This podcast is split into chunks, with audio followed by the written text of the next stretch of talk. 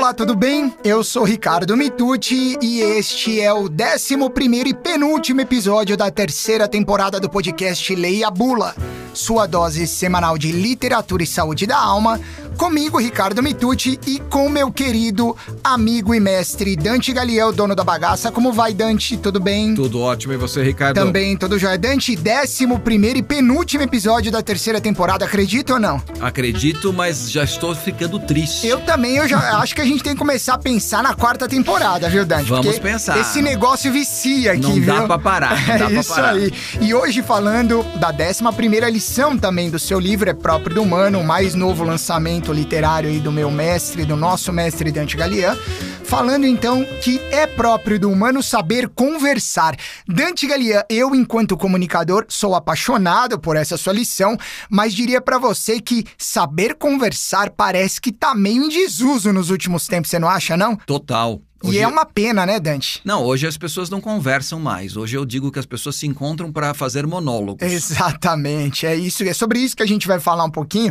E na verdade eu já vou trazer um trecho do, do seu livro para essa nossa conversa, um trecho de sua autoria, em que você até usa uma expressão do grande Goethe, escritor alemão em Os Anos de Aprendizado de Wilhelm Meister, em que você fala da conversa como tempero da vida, né? Porque uhum. essa é uma expressão que ele usa na narrativa isso. Então, na página 268 da lição 11 do É Próprio do Humano, Dante Galian escreve o seguinte: Para além de tempero da vida, a conversa é o alimento mesmo do existir.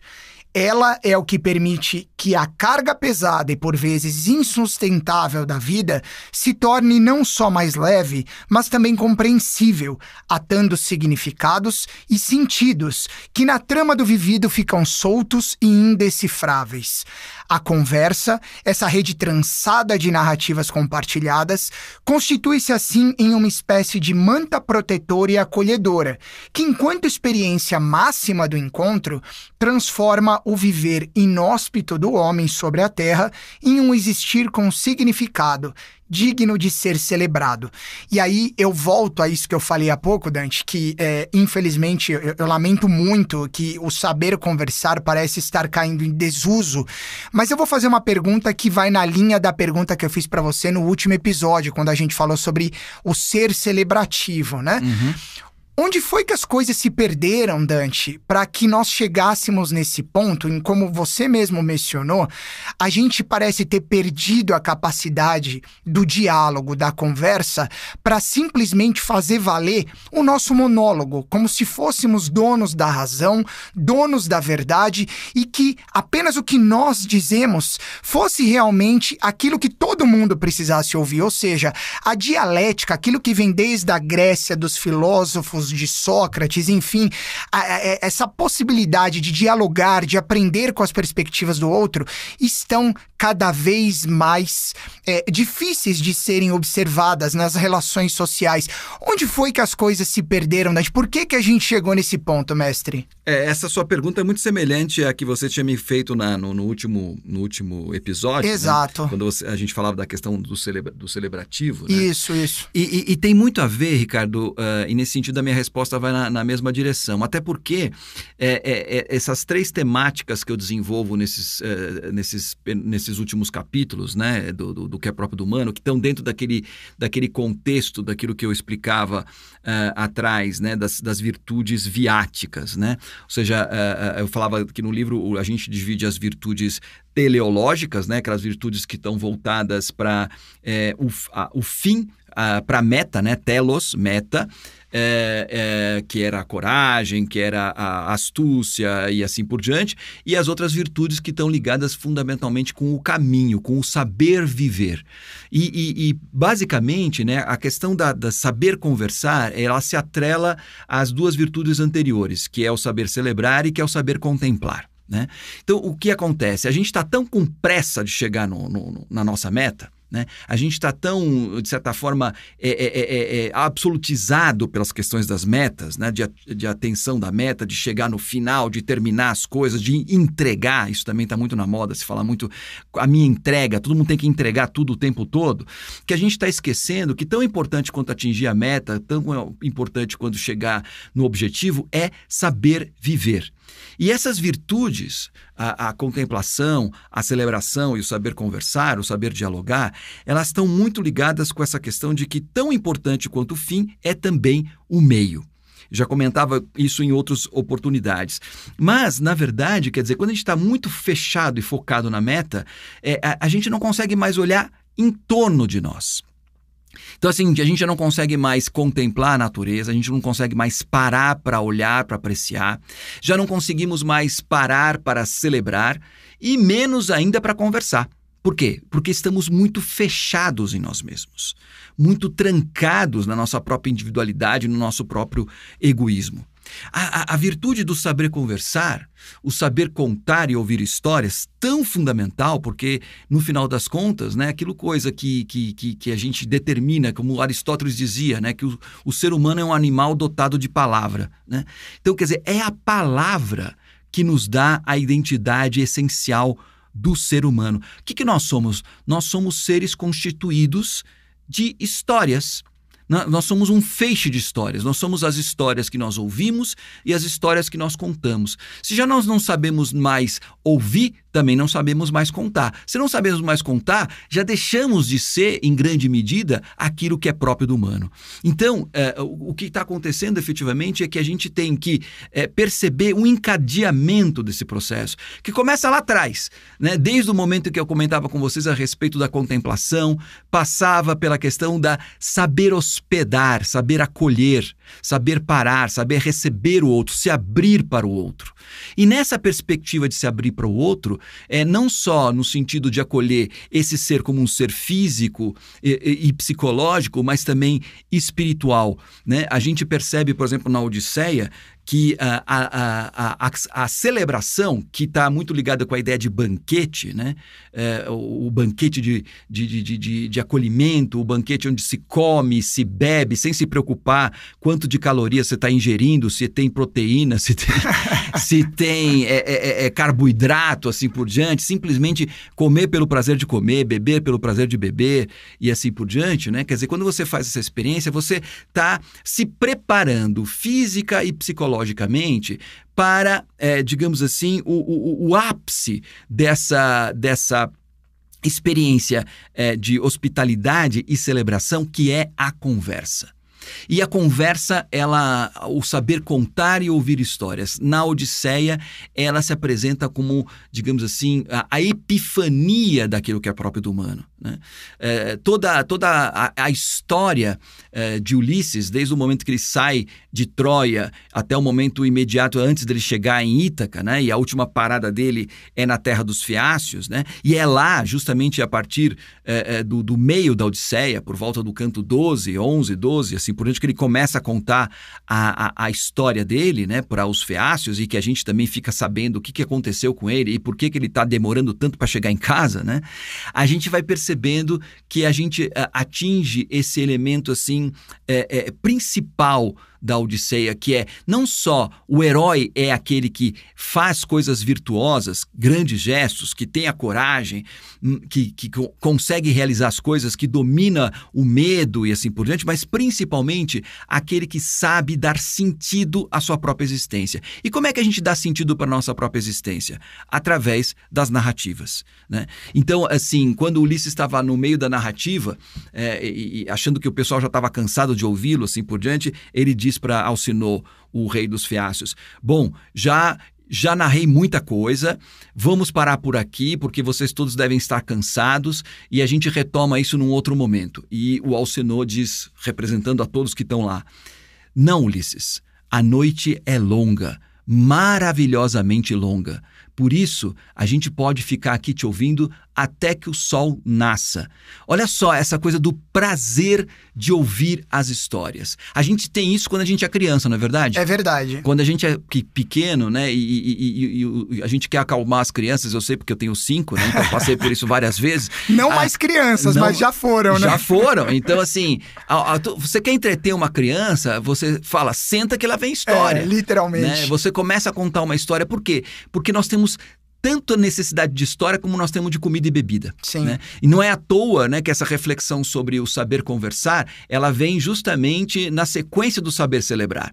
Saber conversar é o ápice da celebração. E você fala, é, a, é o alimento, a conversa é o alimento mesmo do existir, né? Exatamente. Por isso, assim, eu, eu, eu parto do, dessa, dessa frase do Goethe, né? Uhum. A, a, a, boa conversa é o tempero da vida, Uhum. para não só falar que ela é o tempero, mas ela é o próprio alimento. Sim, Ela é a própria substância do viver. sim. Né? E quando a gente perde isso, né, a gente fica uma espécie assim de subnutrição existencial. Né? Uhum. Ah, a, a gente não sabe mais conversar. A gente agora troca stories. A É. gente não conta histórias. É né? verdade. Então, ah, ah, isso tem um efeito terrível do ponto de vista psicológico, do ponto de vista espiritual e existencial. Portanto, a, a- a- a importância da gente considerar e meditar sobre essa necessidade de novamente reaprender a ouvir e a contar histórias. Com certeza. E eu vou evocar um outro grego, mas é um, um clássico, mas um clássico, digamos, mais contemporâneo, que você também menciona nessa lição, que é Nikos Kazantzakis, autor do clássico Vida e Proezas de Alexis Orbaz, para falar um pouco mais sobre isso, porque você falou em alguns momentos aí sobre a questão da pressa na meta e sobre o ouvir. E isso me levou lá para o dia do lançamento do seu livro, na Livraria da Tarde, aqui em São Paulo, no final de abril, né? Em que nós tivemos o prazer de é, apresentar aí o seu livro no bate-papo Eu, Você e o professor doutor Rafael Ruiz, autor do prefácio do seu livro, seu grande amigo, co-criador do Laboratório de Leitura. E eu lembro que ele mencionou que uma das coisas, ele é espanhol, para quem não sabe, né? É, de Sevilha, né, Dante? É isso? Ele é de Exatamente. Sevilha. Ele falando que uma das coisas que mais incomoda ele, aqui em São Paulo, principalmente, né, onde nós estamos, de onde nós somos, é, é essa pressa, né? Ele até brincou, falou que aqui é tudo rapidinho. Ah, quero fazer um negócio rapidinho, vamos falar rapidinho e tal.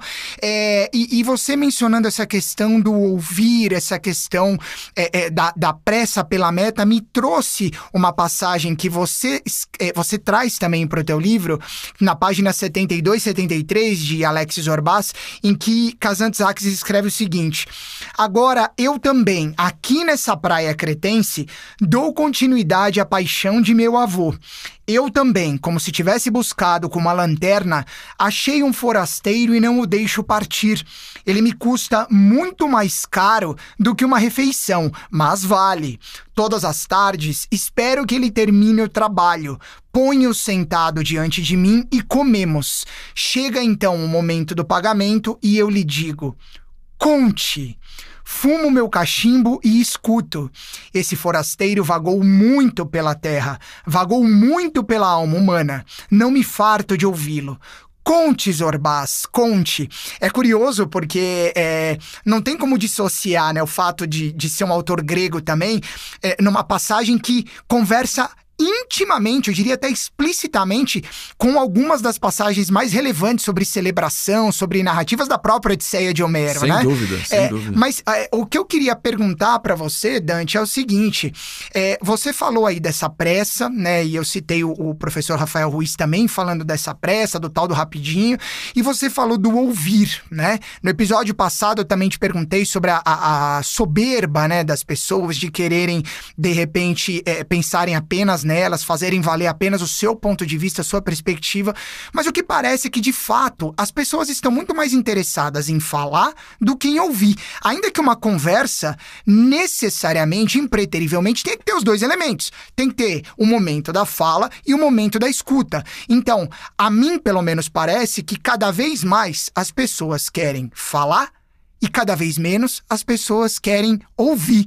Você concorda com isso, Dante? E se concorda, isso tem a ver com essa soberba, isso tem a ver com essa pressa, tem a ver com ambos, tem a ver com o que exatamente? Que as pessoas esqueceram que um diálogo, que uma conversa, impreterivelmente precisa ter esses dois elementos, não apenas um deles. É, eu acho que a gente está vivendo uma, uma espécie de uma síndrome eh, de adolescência a- ampliada. claro, porque eh, a adolescência é esse momento em que de- o despontar do eu, né, e da necessidade de falar de si e de se auto-reconhecer, de se ver no espelho, essa questão meio narcísica. Se autoafirmar, né? É, não, eu acho que ela, ela é absolutamente é, razoável e necessária nessa fase da vida. O problema é que essa fase está começando antes e não terminando nunca. Então, o, o, que a gente, o que acontece efetivamente é que não existe mais o diálogo porque, é, fundamentalmente, a gente parou de crescer. Quer dizer, a gente está pulando, né? Uma, uma, uma, assim, a gente pula muito rápido da infância para a adolescência porque a criança quer ouvir. Né? Uhum. A criança tem aquela fome de mundo. Então, ela quer ouvir, ela quer aprender, ela quer entender. Uh, uh, e a, a partir desse momento, a gente está aberto para o mundo. Né? E é por isso que criança gosta tanto de ouvir história. A partir do momento que você chega na adolescência, né, em que você tem a necessidade da autoafirmação, da, da construção da sua própria identidade, então você quer mais falar do que ouvir. Uhum. Né? E é natural que assim seja. Claro. É natural que assim seja. E, e, e é uma fase muito importante na, na constituição do ser nesse, nesse momento. O problema é que, depois de um certo tempo, né, quer dizer, já, no, já na passagem da, da, da, da adolescência para a juventude, assim por diante, o jovem já começa a, a mudar novamente a perspectiva né, e querer confrontar é, aquilo que ele acha que ele é com aquilo que os outros acham que ele é. E, ao mesmo tempo, confrontar a, a sua visão de mundo com a visão de mundo dos outros. Né? E, nesse momento, é, é, é saudável que a gente volte a se abrir para o outro, mas isso não está acontecendo. Né? Isso não está acontecendo, a gente tá, acha que sabe tudo, a gente acha que não precisa de mais nada nem de mais ninguém, e é por isso que a gente se fecha para a possibilidade do ouvir. E isso é, nos estraga nós somos seres humanos bastante estragadinhos, né? Convenhamos, né? Exatamente. E acho que uma característica dos nossos tempos é justamente o fato de que essa dimensão né, do, do ser humano estragado tem se amplificado, seja no tempo, seja no espaço. Né? Sim. Né? E, e aí é muito bonito quando você traz esse trecho uh, inspirado no, no, no Kazantzakis, né? Onde ele fala desse personagem, né? Do, do narrador né, do, do, do livro, que, que na verdade é um homem moderno, né? É um homem desiludido, é um homem que buscou na intelectualidade, na racionalidade, todas as respostas e que no fim percebeu que tudo é vaidade. Vaidade das vaidades, nada mais além do que vaidade, né? Que Sim. é o texto do livro da sabedoria, da Bíblia, né? do Eclesiastes, aliás. E aí é, ele acaba encontrando um outro personagem que é um personagem maravilhoso, um personagem extremamente divertido, extremamente celebrativo, que é o Alexis Zorbas, né? E o Zorbaz é um grande contador de histórias. E é aí que ele lembra de uma história que o avô dele contava, né, o avô desse narrador, que dizia que lá na cidade onde ele vivia, ele saía com uma lanterna à noite na praça para ir em busca de forasteiros, em busca de estrangeiros e convidar esses forasteiros e estrangeiros para dormir na casa dele, para ficar na casa dele, para hospedá-los. Olha aí a questão da, da, da, da hospitalidade, hospitalidade, né, que, não, que é tão próprio do humano. É. E aí ele alimentava, ele, ele dava de comer, dava de beber, eh, dava banho, aquela toda, todo aquele ritual da hospitalidade que a gente já, já estudou, já falou aqui. E no final o pagamento era esse: conte a sua história. E aí começavam aquelas longas conversas, né? Aquelas noites longas, maravilhosamente longas, que eu acabei de citar aqui a partir da Odisseia, onde esses forasteiros contavam histórias verdadeiras e falsas. Não, não, importava, afinal de contas, é, é porque essa coisa da, da, da, do, do, narrar, né, ele não precisa estar necessariamente comprometido com uma história verdadeira, ela pode ser uma história inventada, não tem importância. A história nos abre para outra dimensão. Então é isso que você acabou de citar aqui, né? Viajar por todos os lugares, viajar pela alma humana, viajar pelo universo. É, a narrativa nos amplifica a perspectiva do universo. E é por isso que ela é tão importante. É por isso que ela nos humaniza radicalmente. E na medida em que a gente vai se fechando para isso, se fechando para a possibilidade de ouvir e contar as histórias, a gente também vai se fechando para a possibilidade de ser humano. Nada nos humaniza mais do que saber ouvir e contar histórias. Então, como eu dizia no começo da nossa conversa, né? Todo esse ritual que passa pela hospitalidade, né, que começa com a contemplação, a hospitalidade, a celebração, a contemplação e assim por diante, ela deve culminar justamente numa boa conversa quando a gente perde o tempo, né, porque nós estamos muito preocupados com a nossa performance, estamos muito preocupados em, em fazer a nossa entrega, em produzir e assim por diante, a gente acha que está arrasando, quando na verdade nós estamos sim arrasando.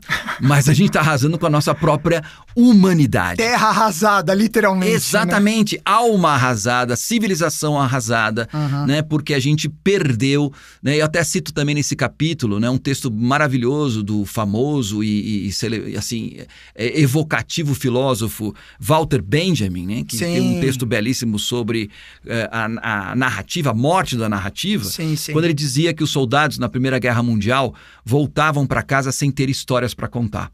Era a primeira vez que isso acontecia na história. Né? E de lá para cá, e o Walter Benjamin tem um sentido assim meio profético, que ele diz assim: aqui está começando algo que me preocupa muito, que é justamente o fato de que é, a capacidade de narrar, de, de contar e ouvir histórias está morrendo, e com ela o próprio ser humano. Pois é, por isso que, é, além de tudo aquilo que eu já deixei claro aqui da admiração que eu tenho por você, do tanto que eu já aprendi, continuo aprendendo com você, ouvi-lo contar histórias, ouvi-lo é, é, nos ensinar com toda essa sua erudição, com todo esse teu conhecimento, é sempre um imenso prazer, engrandece, eu tenho certeza, não só a minha alma, a minha esfera da presença do ser, mas é de todos aqueles que estão conosco, e é por isso que mais uma vez eu agradeço pelo privilégio de estar com, com você, perdão, e com todos aqueles que nos acompanham neste 11 primeiro e penúltimo episódio da terceira temporada do Leia Bula, mestre Dante Galian, muito obrigado e a gente com certeza se reencontra na próxima quinta-feira para fechar essa nossa jornada em torno do seu é próprio do humano. Beleza, Ricardo, eu agradeço. É, é, fico muito lisonjeado com sabendo que, que, eu sou um bom contador de histórias. Isso é a melhor coisa que podia me acontecer. Quando eu fiz história, as pessoas falam assim: Ah, você está fazendo história na USP? Conta para nós uma história. Eu ficava muito ofendido. Hoje em dia, eu estou. Eu, quando as pessoas falam assim, nossa, Dante, como você conta bem história? Eu digo assim, puxa, é, é, é a coisa mais importante para mim, é aquilo que mais me orgulha é ter me tornado um contador de histórias. Agora, presta bem atenção contador de histórias não quer dizer que conta sempre a verdade. É, exatamente. Aí você precisa ter discernimento e razão para saber se o que o cara que está contando a história é verdadeiro ou não. Mas o, importa, o que importa é isso, a gente ser, contar histórias, ouvir histórias e reproduzir essas histórias. E quem conta sempre aumenta um ponto. Então vamos em frente. É isso aí, mestre. Muito obrigado mais uma vez. Este foi o 11 episódio da terceira temporada do podcast Leia Bula, sua dose semanal de literatura e saúde da alma. Comigo, Ricardo Mitucci, com o mestre divino Dante Galian e produção da Toca Livros. A gente se vê na próxima quinta-feira, um pouquinho triste com a nossa despedida, mas com um sentimento de missão cumprida. Eu espero vocês, um grande abraço e até lá.